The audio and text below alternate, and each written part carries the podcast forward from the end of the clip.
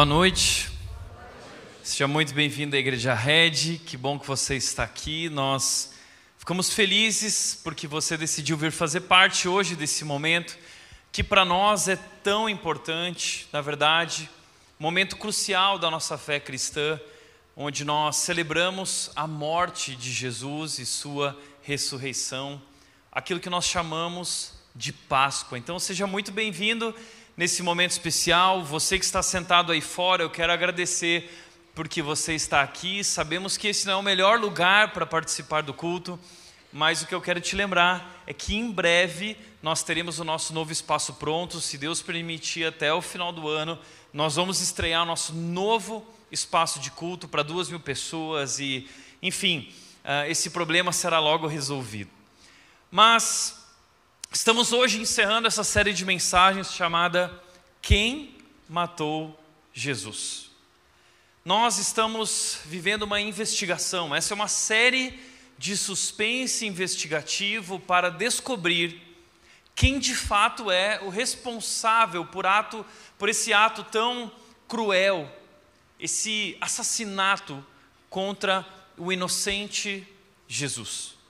E foi bacana ver as reações ao longo da série, especialmente nessa última semana.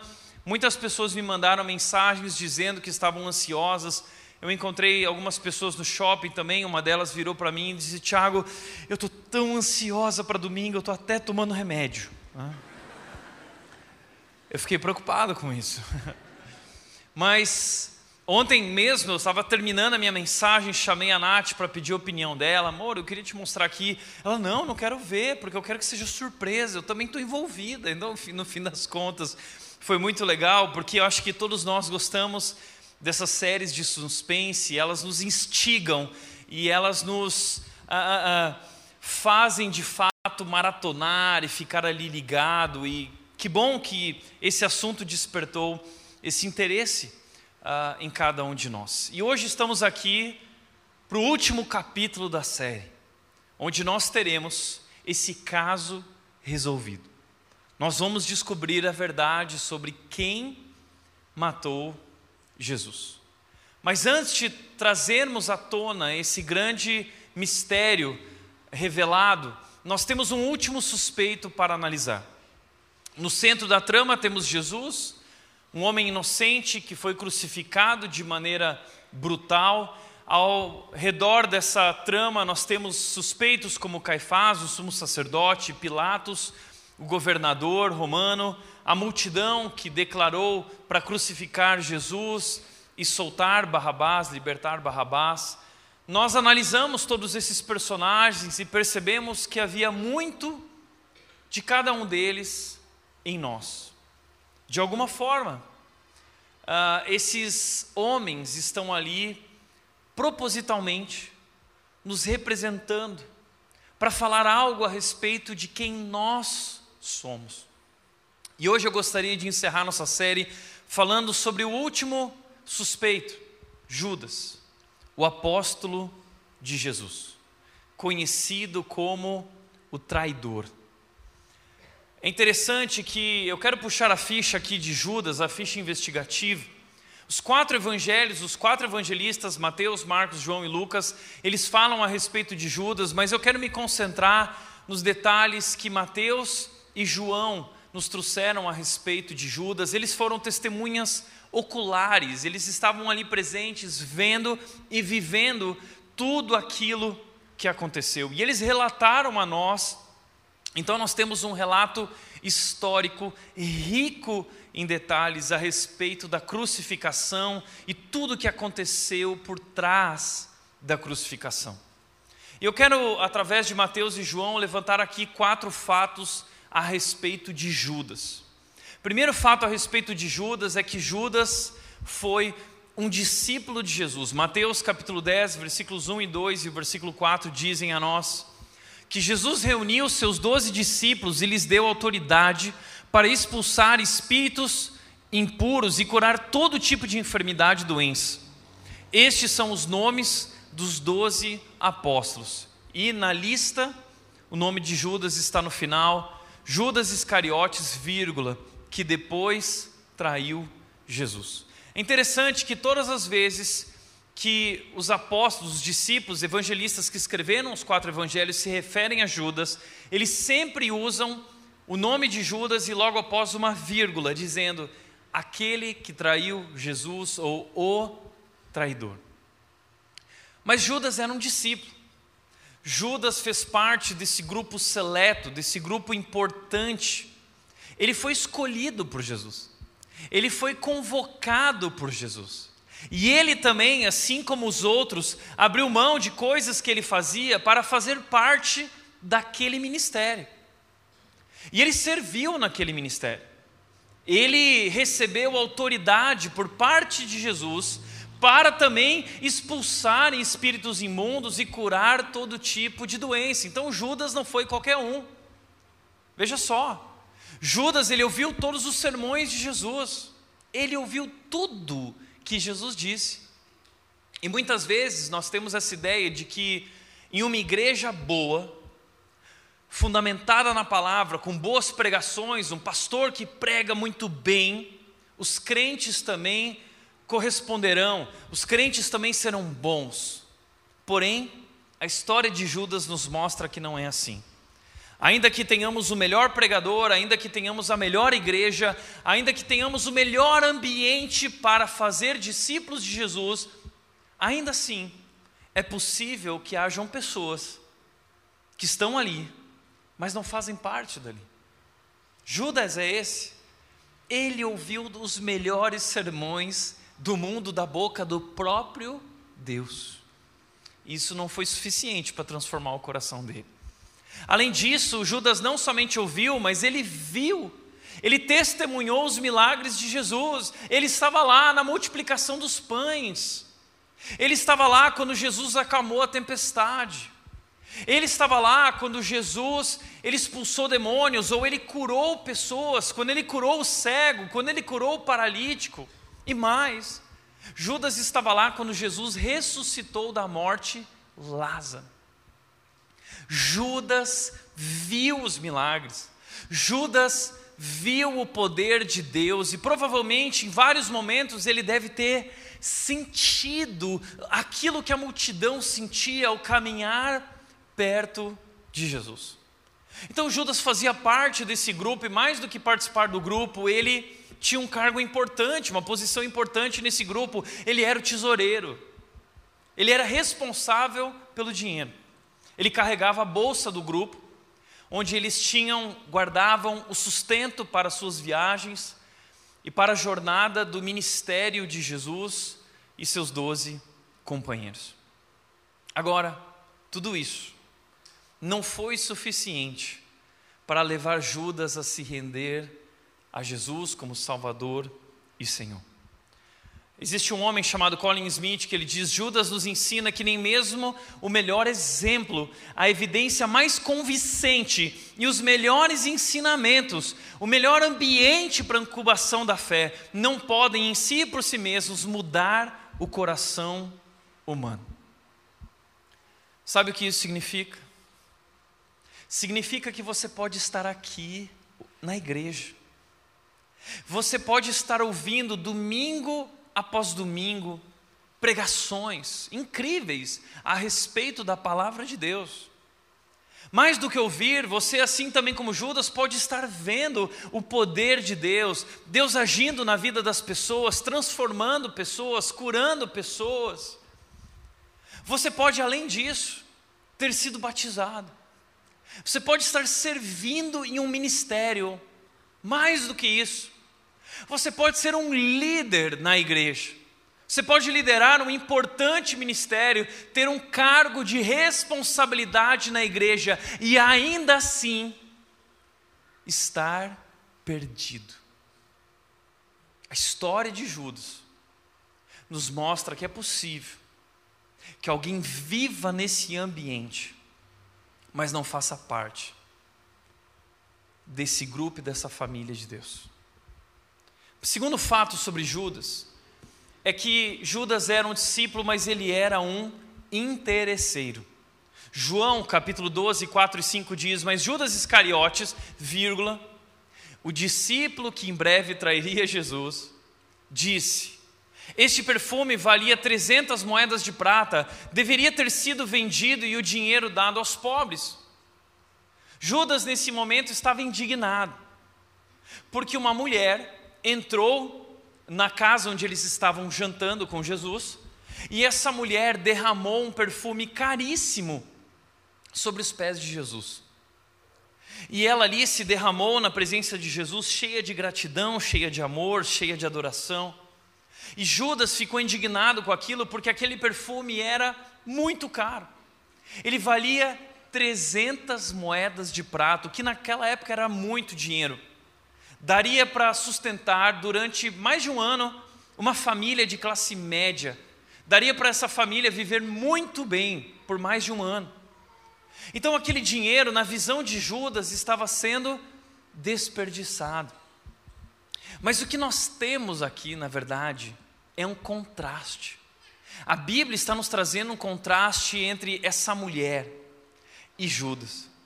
Porque essa mulher, para essa mulher, Jesus é um fim em si mesmo.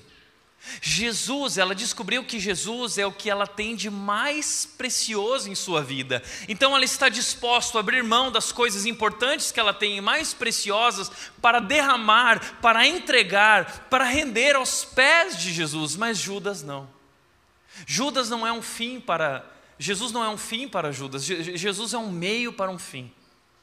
Na verdade, Judas é um interesseiro. Judas é aquele que segue a Jesus por aquilo que Jesus pode lhe dar. Judas não segue Jesus porque ele ama Jesus. Judas não segue Jesus por quem ele é. Judas segue Jesus porque ele quer algo em troca. O grande problema de Judas, na verdade, é que ele pensa apenas em si mesmo e no que ele pode ganhar com tudo isso. Então, quando Judas fala desse dinheiro, e, e veja só, Judas traiu Jesus por muito menos. Judas traiu Jesus por 30 moedas de prata. Essa mulher derramou sobre Jesus 300, 10 vezes mais do que o valor que Judas havia precificado Jesus disposto a traí-lo. Mas João faz um parênteses dizendo o seguinte: não que ele se importasse com os pobres. Na verdade, o discurso de Judas era um discurso hipócrita. Judas não estava nem aí para os pobres, na verdade. João diz o seguinte: na verdade, ele era ladrão.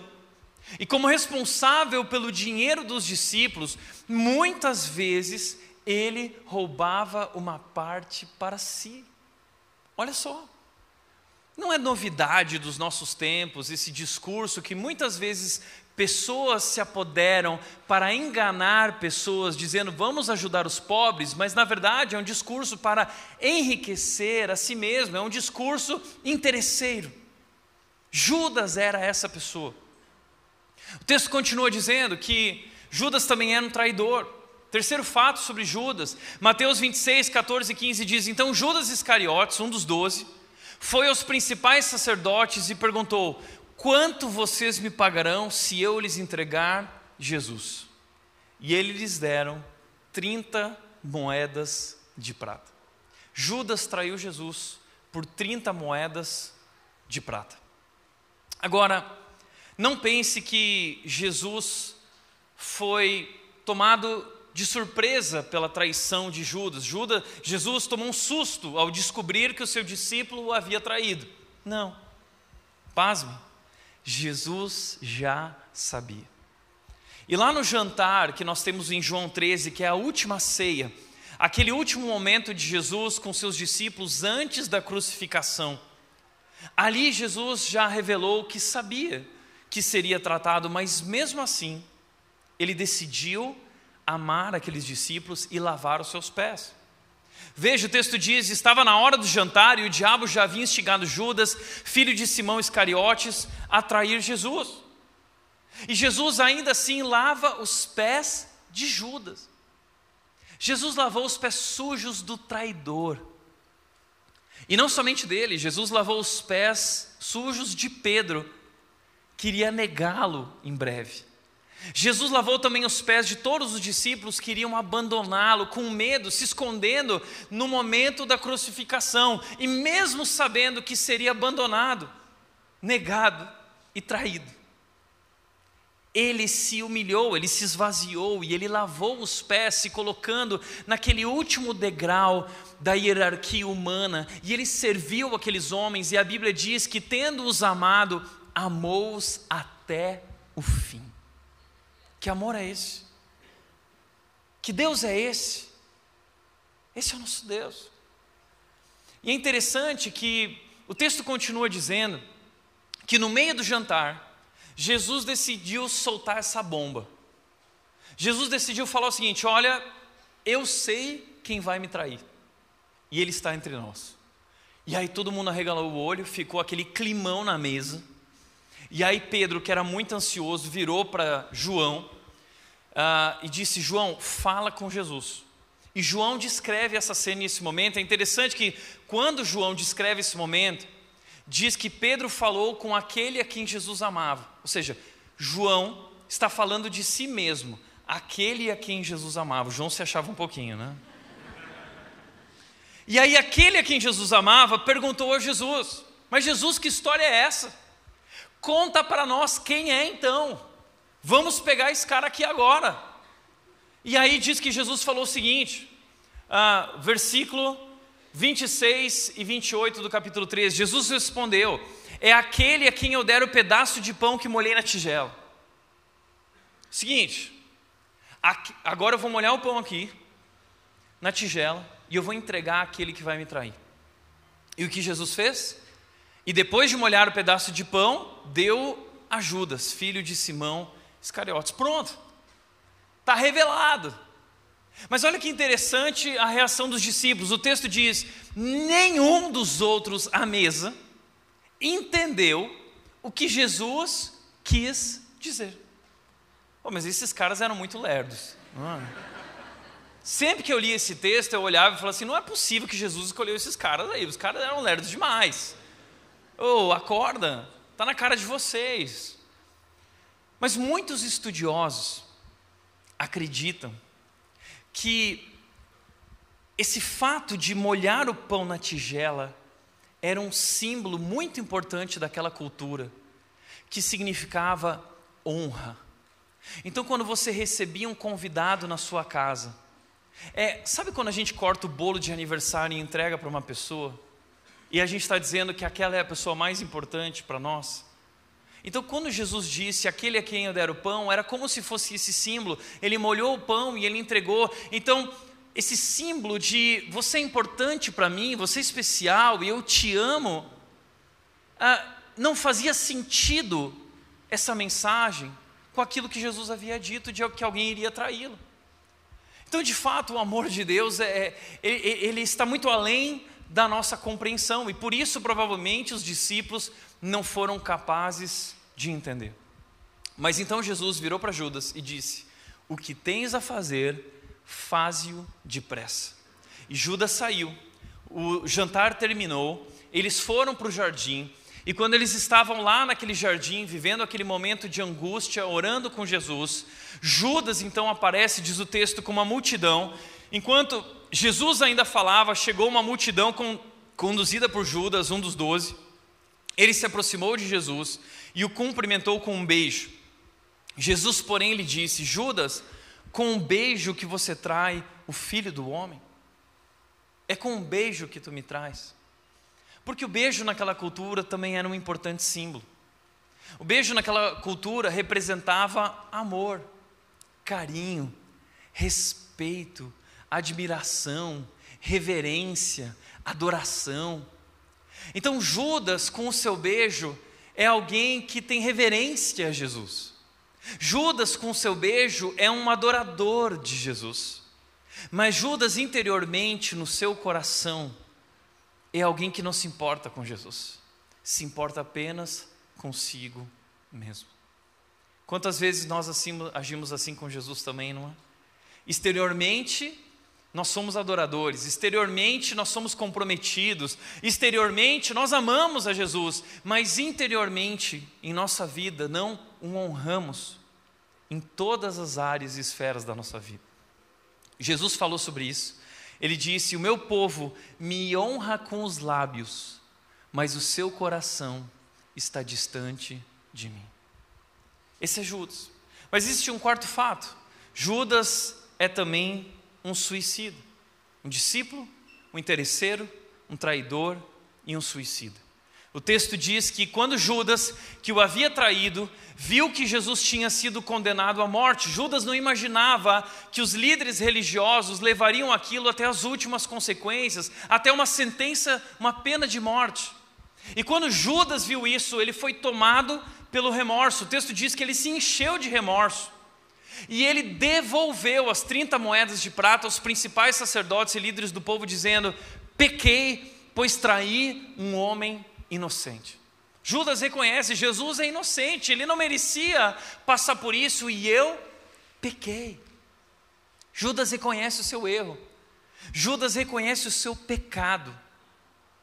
E aí cabe uma pergunta: então será que Judas foi salvo? Será que nós veremos Judas no céu?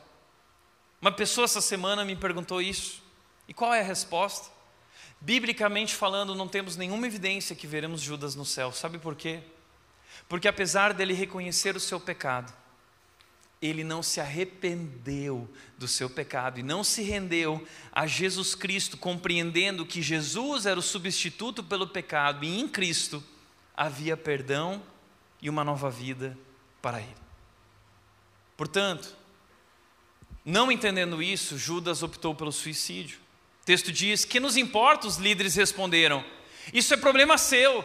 Então Judas jogou as moedas de prata no templo, saiu e se enforcou.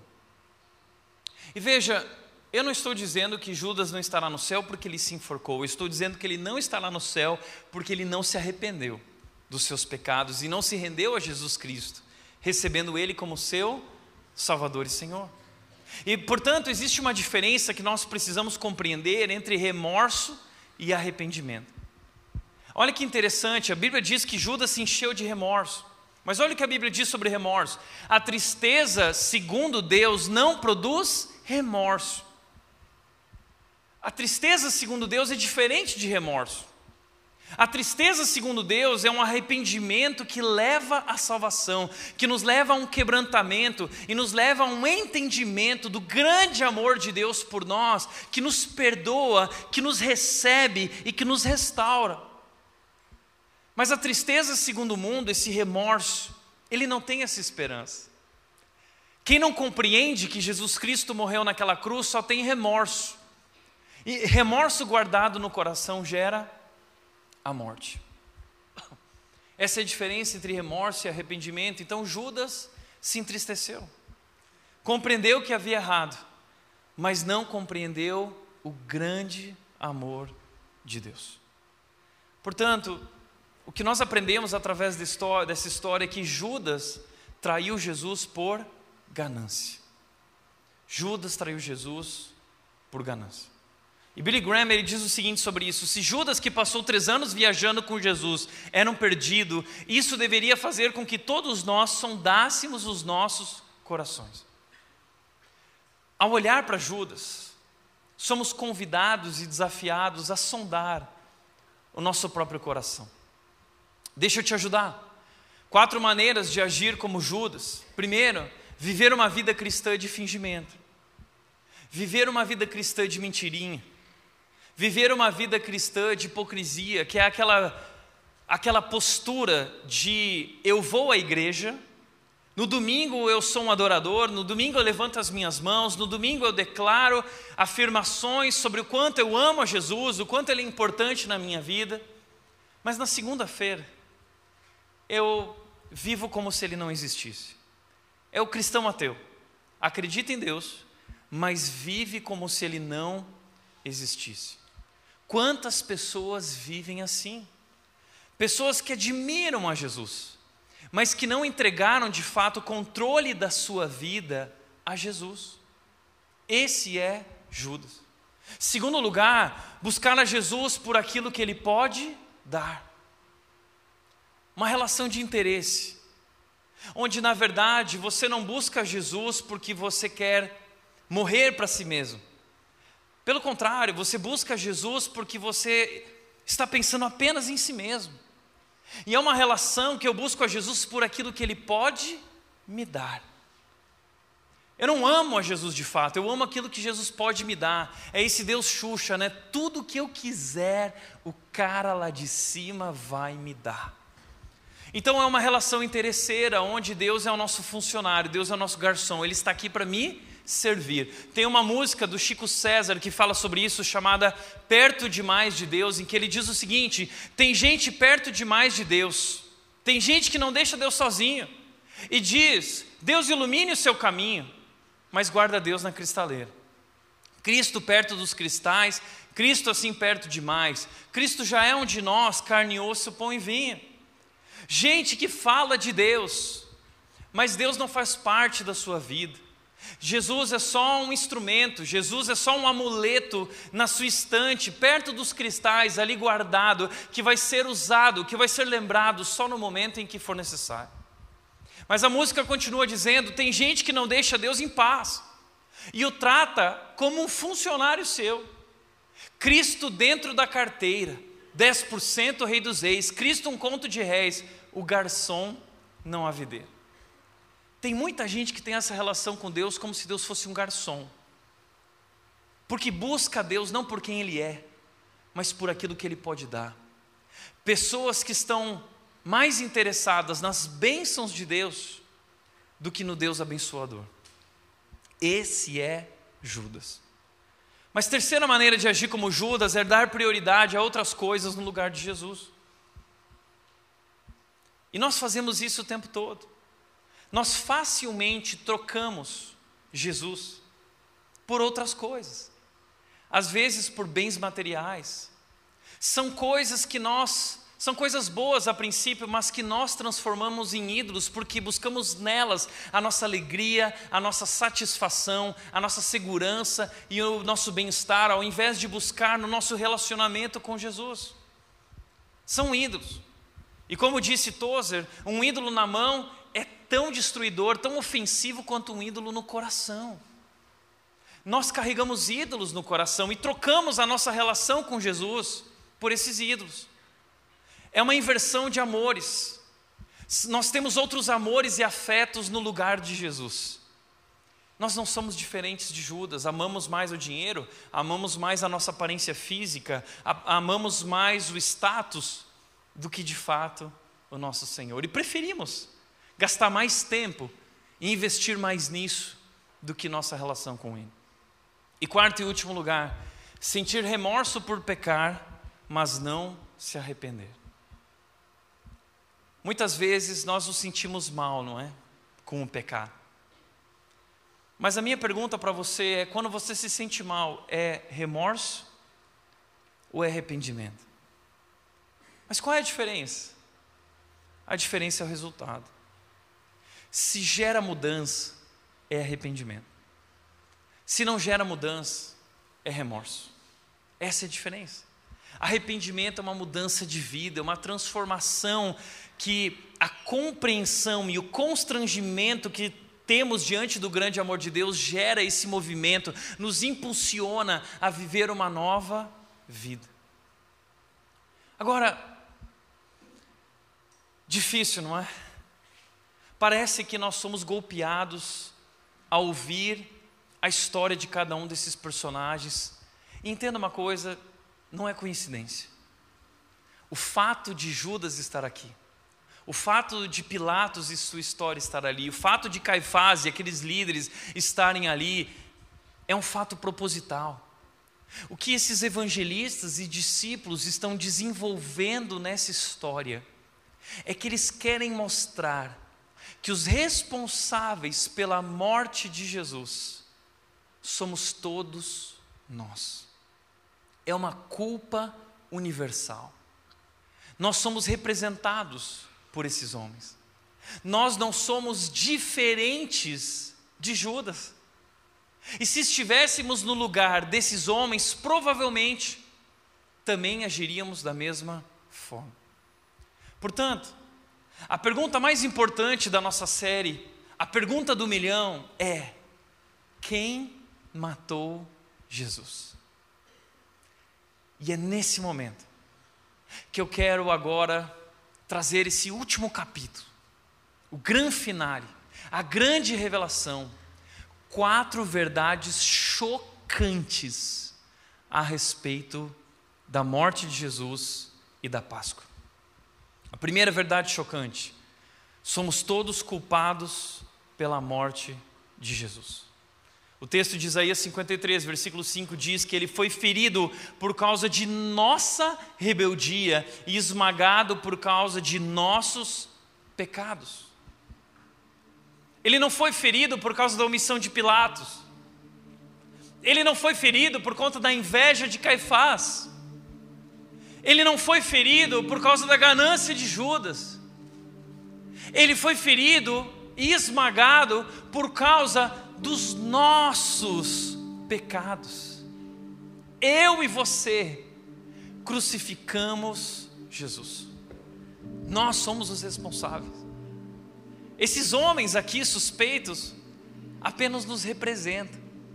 E foram colocados ali para nos alertar, para nos fazer acordar, para nos fazer despertar e entender que nós somos como eles. John Stott diz o seguinte: nós mesmos também somos culpados. Se estivéssemos no lugar deles, teríamos feito exatamente o que eles fizeram. Deveras, nós o fizemos. Pois sempre que nos desviamos de Cristo, estamos crucificando para nós mesmos o Filho de Deus. E ele continua dizendo: Nós também sacrificamos Jesus, a nossa ganância como Judas a nossa inveja como sacerdotes, a nossa ambição como Pilatos. Nós estávamos lá. Você consegue entender isso? Coloque-se lá agora. Nós estávamos lá, você estava lá. E veja, não apenas como espectadores, mas também como participantes. Nós participamos da morte de Jesus. Como? Tramando, traindo, pechinchando e entregando para ser crucificado a sangue em nossas mãos. E não adianta nós agirmos como Pilatos, tentando nos omitir e lavar as nossas mãos, não. Nossas mãos estão sujas de sangue. E John Stott termina dizendo: antes que possamos começar a ver a cruz como algo feito para nós, temos de vê-la como algo feito por nós. Antes de agradecer e comemorar que a cruz é algo para você, compreenda, a cruz é algo feito por causa de você. Nós crucificamos Jesus. Há uma mensagem escondida naquele filme A Paixão de Cristo Conta que se, conta-se que o diretor do filme A Paixão de Cristo, Mel Gibson, na cena da crucificação em que Jesus é colocado no chão, na cruz, e, e pregam aqueles pregos em suas mãos, a mão que está ali é a mão de Mel Gibson. Porque o Mel Gibson, naquele momento, quis declarar algo para o mundo inteiro, uma verdade chocante. Não foram os soldados romanos que mataram Jesus, fui eu, foi você nossas mãos bateram naquele martelo. Foram as nossas mãos que crucificaram Jesus naquela cruz. Mas essa é apenas a primeira verdade chocante da Páscoa. A segunda verdade é ainda mais chocante. Sabe qual é a grande revelação? É que Jesus, na verdade, não foi morto. Jesus, na verdade, se entregou. Veja, João 10, versículos 17 e 18 diz: Eu dou a minha vida para retomá-la. Ninguém a tira de mim, mas eu a dou por minha espontânea vontade. Veja só, na verdade, por um lado, podemos dizer que somos responsáveis, mas nós não tínhamos força e poder para crucificar o Deus poderoso. Isso só aconteceu porque ele se rendeu. Ele se entregou. Sabe por quê? Na verdade, esse sempre foi o plano dele. Essa foi a grande missão, foi por isso que ele veio ao mundo. Ele veio ao mundo para morrer. Portanto, em vários momentos, ele diz o seguinte ali no final da história: ele diz, sabendo Jesus que havia chegado a hora. Esse é o propósito. Jesus Cristo veio ao mundo para morrer. E ele sempre soube disso. Então ele decidiu se entregar. Ele tomou essa decisão. E como a gente é bobo quando a gente pensa que foram pregos que seguraram Jesus naquela cruz, não foram pregos. Como meu pai dizia em suas pregações, ele dizia o seguinte: o que segurou Jesus naquela cruz? Pregos não seguram um Deus verdadeiro numa cruz de madeira. O que segurou Jesus naquela cruz foi o seu amor por mim e por você. Jesus podia ter descido da cruz.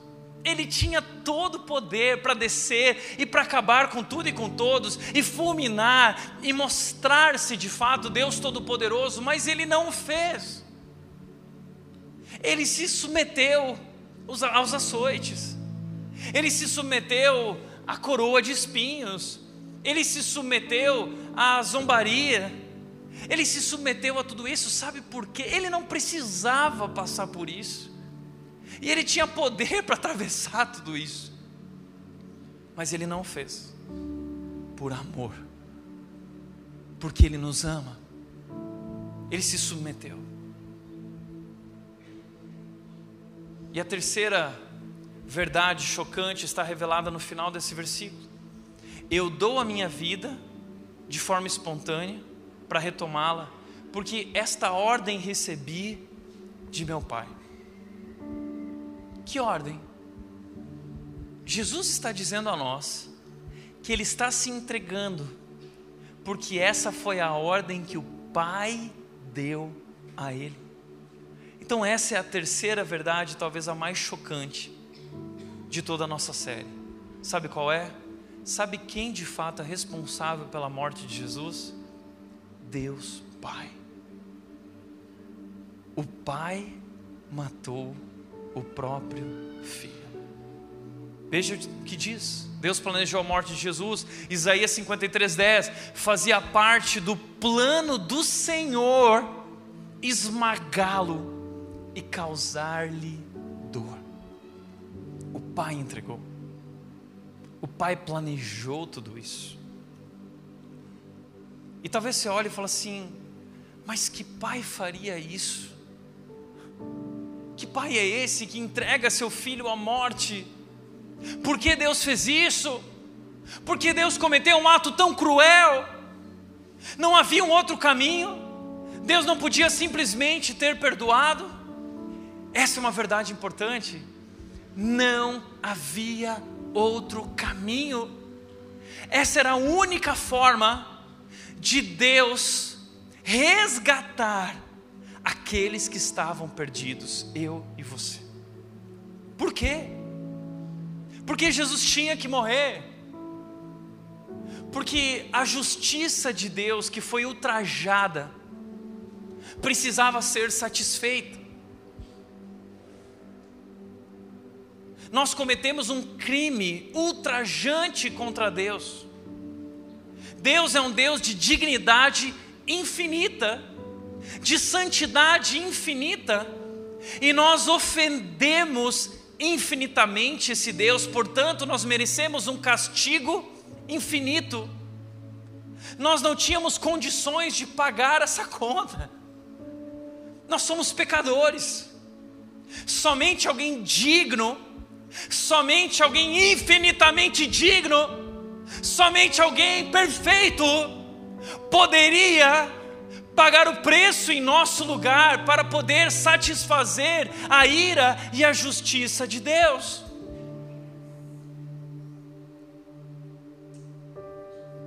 Foi por isso que Jesus Cristo veio ao mundo. Esse era o único caminho. É por isso que Jesus disse: Eu sou o caminho, o único caminho, a verdade e a vida. Ninguém pode vir ao Pai a não ser por mim. Portanto, o pai ama, ama seu filho, mas ele decidiu entregá-lo quando, porém, sua vida for entregue como oferta pelo pecado. Ele entregou seu filho como um substituto. Entenda isso. Jesus não morreu como mártir, executado por homens. Jesus morreu como substituto, o enviado de Deus, o Messias escolhido, o Cordeiro de Deus. Ele é o substituto pelo nosso pecado, ele é a oferta a Deus. Então ele terá muitos descendentes. Por quê? Porque Deus tem um plano. Através dessa oferta pelo pecado, Deus vai resgatar muitas pessoas e Ele vai iniciar o seu grande plano em toda a história. Qual é o seu plano? Uma família. Deus está formando uma nova família, essa família se chama igreja, e veja o que ele diz: ele terá vida longa, e o plano do Senhor prosperará em suas mãos. Deus tinha um plano perfeito, tudo fazia parte do plano, tudo aconteceu conforme o plano, entenda isso. Jesus não foi uma vítima das circunstâncias, a sua morte não foi um acidente, nem a sua ressurreição foi uma surpresa. Deus tinha um plano perfeito, e Jesus Cristo veio ao mundo e entregou a sua vida. Mas pasme, esse plano foi feito antes da fundação do mundo. Apocalipse 13:8 diz: "O livro da vida que pertence ao Cordeiro, Cordeiro que foi morto antes da criação do mundo." Você consegue entender isso? Antes de nós sermos criados, Deus já havia perdoado. Deus nos cria sob o perdão. Antes de Deus dizer haja luz, Ele já havia dito haja cruz. E mesmo assim, Ele nos cria, Ele insiste em ter uma relação conosco e provar o seu grande amor. Romanos capítulo 5, versículo 8, o apóstolo Paulo diz: Mas Deus nos prova o seu grande amor por nós, pelo fato de enviar Jesus Cristo para morrer por nós, quando ainda éramos pecadores. Uau!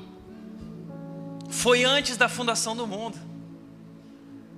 E ao longo de toda a história da, do planeta Terra, Deus estava preparando tudo para esse grande momento chamado Páscoa. E o Antigo Testamento vai cantando a bola para nós, vai apontando para esse clímax na história da cruz de Jesus. Veja, o primeiro momento lá em Adão, nós já temos ali uma sombra daquilo que estava para acontecer. Diz o texto que o Senhor Deus fez roupas de peles de animais para Adão e sua mulher. Deus matou animais para com a pele deles cobrir a nudez e a vergonha de Adão e Eva. Porque quando eles pecaram, o texto diz que eles abriram os olhos e perceberam que estavam nus e se esconderam. Então Deus vem e os liberta desse medo, cobrindo a vergonha deles com peles de animais. Animais morreram para que eles fossem, para que a sua vergonha fosse coberta. É uma sombra apontando para uma realidade que vai acontecer lá na frente.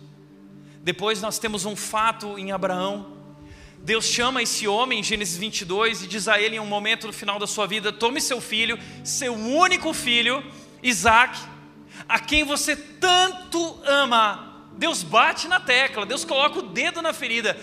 Pega o seu único filho, que você tanto ama, e suba esse monte que eu vou lhe mostrar e ofereça-o como holocausto, ofereçam como sacrifício. E Abraão obedece. Abraão sobe a montanha, coloca o filho no altar Isaac, levanta o machado, e quando ele vai matar o próprio filho, Deus segura a mão de Abraão. Diz: Não, Abraão, eu tenho um substituto, tem um cordeiro aqui para morrer no lugar dele. Às vezes a gente olha para essa história e fala assim: é difícil de entender a Deus, né? por que, que Deus pede para um homem sacrificar o próprio filho? Que Deus é esse? Sabe que Deus é esse? É o Deus que vai dar a vida do próprio filho dele em nosso lugar. E através dessa história, ele está expressando ao mundo o que ele vai fazer, e ele está dividindo com Abraão o sentimento que ele tem ao sacrificar o filho que ele tanto ama. Essa semana nós ficamos chocados com a notícia de quatro crianças que foram mortas de maneira cruel. Eu fico pensando o sentimento desses pais. Mas é uma tragédia. Agora, eu fico pensando o sentimento de Deus. Ao voluntariamente decidir entregar o seu filho, que ele tanto ama, para ser cuspido na cara, para ser zombado, para ser crucificado, para ser esmagado, para ser trucidado por nós. Que Deus é esse? Depois nós temos na Páscoa do Egito, um momento em que Deus pede que cada família escolha um cordeiro e um cabrito para fazer um sacrifício, um animal para cada casa, e eles deviam passar o sangue nos umbrais das portas. E assim o anjo da morte passaria, e aqueles que tinham sangue na porta estavam protegidos, estavam salvos. E a gente fica pensando, por que Deus faz essas coisas assim, de pintar sangue nas portas? Sabe por quê? Porque o sangue do filho dele vai estar sobre nós, todos nós.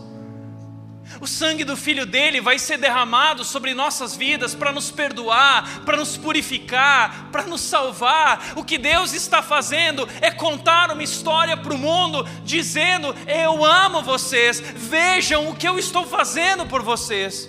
Então, Jesus vem ao mundo, e quando João Batista vê Jesus, João Batista grita dizendo: Vejam, é Ele, é o Cordeiro de Deus que tira o pecado do mundo. É Ele, Ele veio, Ele chegou. É o Cordeiro de Deus que vai tirar o pecado do mundo e vai acabar. Todo, tudo isso eram símbolos.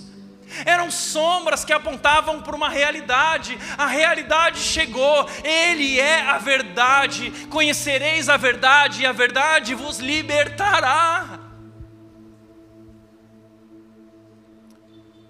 Então, o grande mistério foi resolvido. Não foi Judas por ganância, não foi Pilatos por temor, não foi Caifás por inveja, foi o Pai por amor. O Pai matou o seu próprio filho. Então, a gente precisa voltar naquele quadro dos suspeitos. E a gente precisa entender uma coisa: que existem mais suspeitos nessa história, nessa trama. E que na verdade eu sou tão suspeito quanto Pilatos e Caifás. Foi por mim também. E a minha esposa, a Nath, por mais maravilhosa que seja, eu ame ela, ela também é uma suspeita. E a minha filha, fofinha e tão linda, ela também é uma suspeita. o Cata, o Abner e tantas outras pessoas, na verdade, cada um de nós, nós fazemos parte dessa grande conspiração. Nossas mãos estão sujas de sangue. Esse homem inocente foi crucificado por nossas mãos.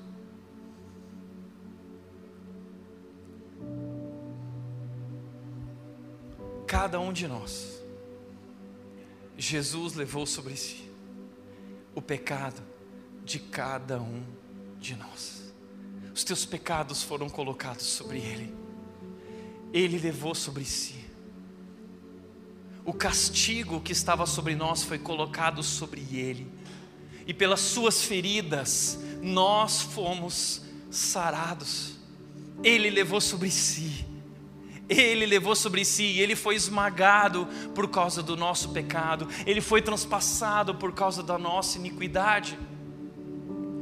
Essa foi a decisão de Deus.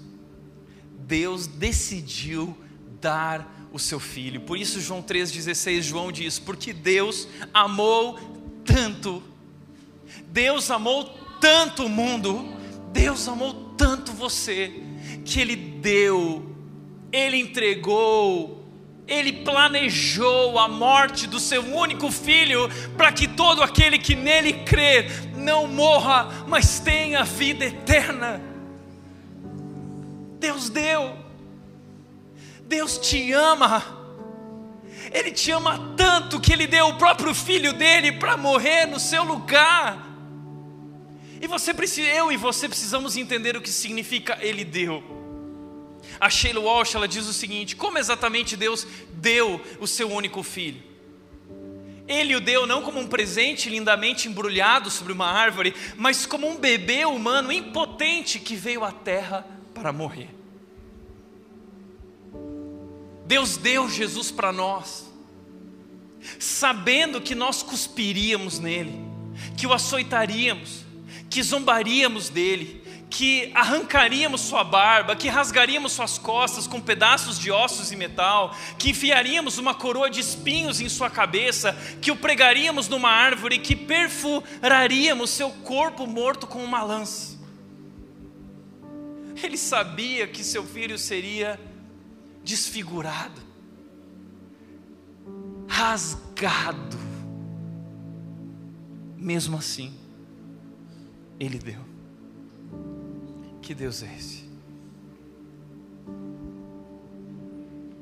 Agora, a quarta e última verdade, chocante. Sheila Walsh diz: Isso não é amor incondicional, isso é amor feroz amor que transcende nossa capacidade de compreender. E a quarta e última verdade mais chocante: Deus hoje oferece perdão a todo aquele que crer e se arrepender.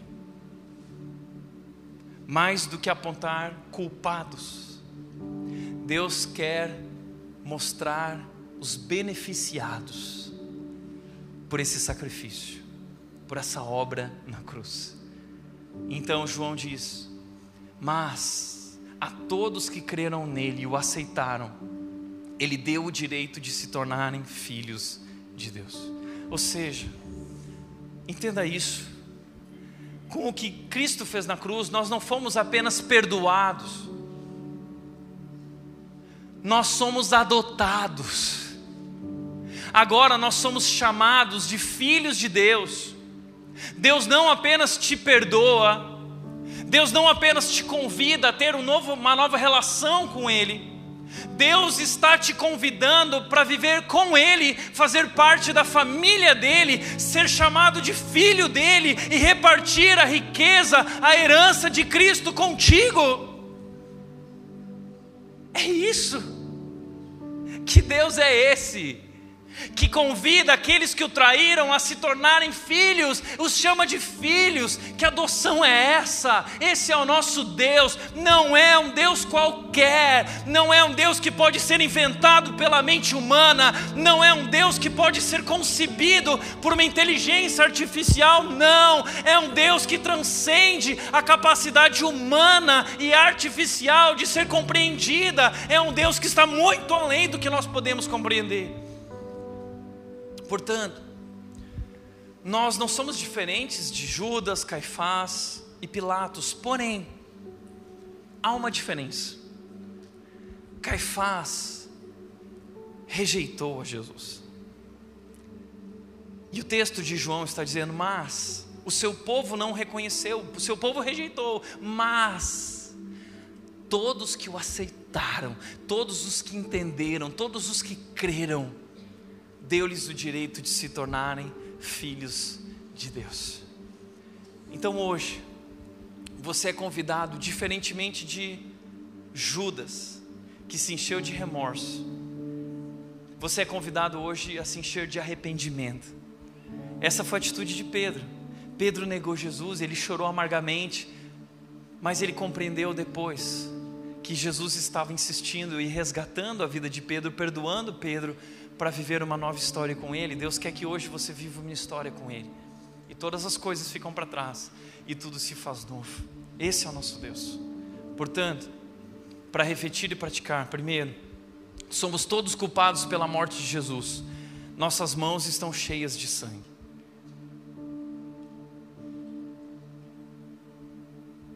nós vamos participar da ceia agora. Você vai pegar o cálice na mão. O corpo representado pelo pão, o cálice representa o sangue de Jesus. Você vai pegar na mão. Esse sangue é o sangue de Jesus nas tuas mãos.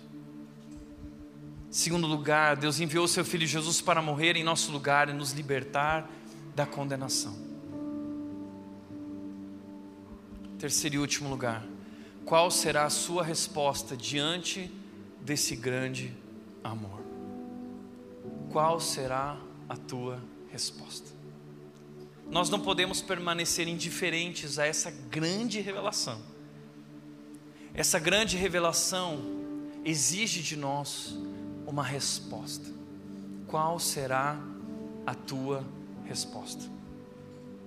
Nós vamos participar da ceia, e a ceia é o momento em que nós relembramos esse amor, a morte, o preço que foi pago. E esse é um momento para aqueles que creem em Jesus, que fazem parte da família de Deus e já se renderam a Jesus. E se você não se rendeu a Jesus ainda, eu queria te dar a oportunidade de fazer isso agora. Eu quero te convidar a fechar os olhos, eu quero que todos fechem os olhos, por favor.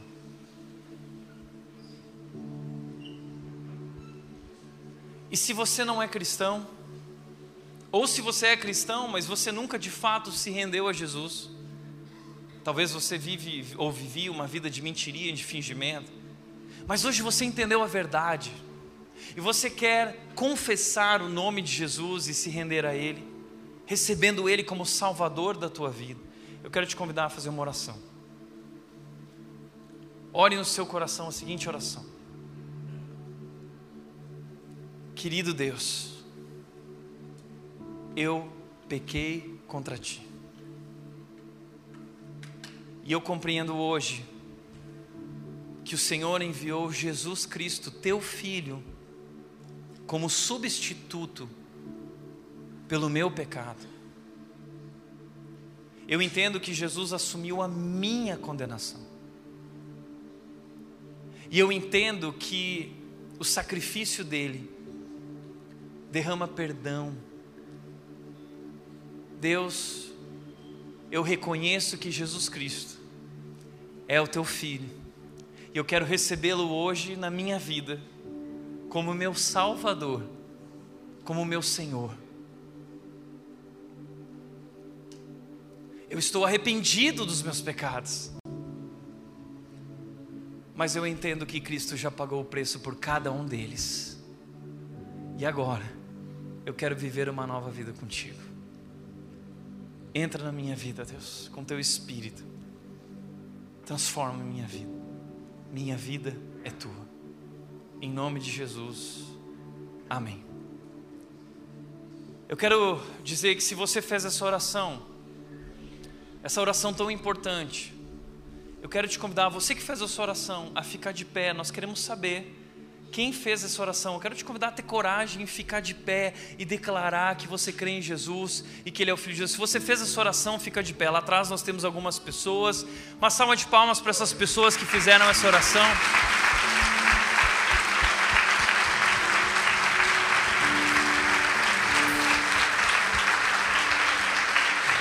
Mas a todos, a todos que o receberam, que creram em seu nome, deu-lhes o direito de se tornarem filhos de Deus. Agora, a partir de hoje, você é um filho de Deus, você faz parte da grande família de Deus. Pode sentar rapidamente, nós estamos encerrando, estamos felizes por esse momento. Queremos te convidar agora a participar desse momento tão importante para nós, que é a ceia, onde nós celebramos esse grande amor e nos comprometemos com Ele também. Nossos voluntários vão passar entregando o cálice e o pão. Segura na mão, espera, enquanto isso participa desse tempo de adoração, refletindo, se rendendo, e na volta eu vou orar e nós vamos participar da ceia juntos. Quero te convidar a ficar de pé e a orar junto comigo. Pai, nós queremos te agradecer por esse grande amor que o Senhor demonstrou e provou ao enviar Cristo para morrer por nós naquela cruz, quando ainda éramos pecadores. Não temos palavras, Deus, para expressar o nosso sentimento, a nossa gratidão diante da tua tão grande demonstração. Mas, Deus, nós, com humildade, agora participamos desse momento celebrando a tua morte, com tanta reverência e temor e respeito, compreendendo que foram os nossos pecados que te levaram a esse lugar e que o Senhor foi esmagado pela condenação que estava sobre nós, a punição que estava sobre nós. E hoje, olhando para esse pão, o teu corpo, olhando para esse cálice que representa o teu sangue, nós enxergamos agora, Deus, a salvação, o perdão de Deus oferecido a nós através de seu Filho Jesus. Ah, Deus, como nós somos gratos por esse amor, que amor. E mais do que gratos, Deus, nós estamos comprometidos com o teu amor.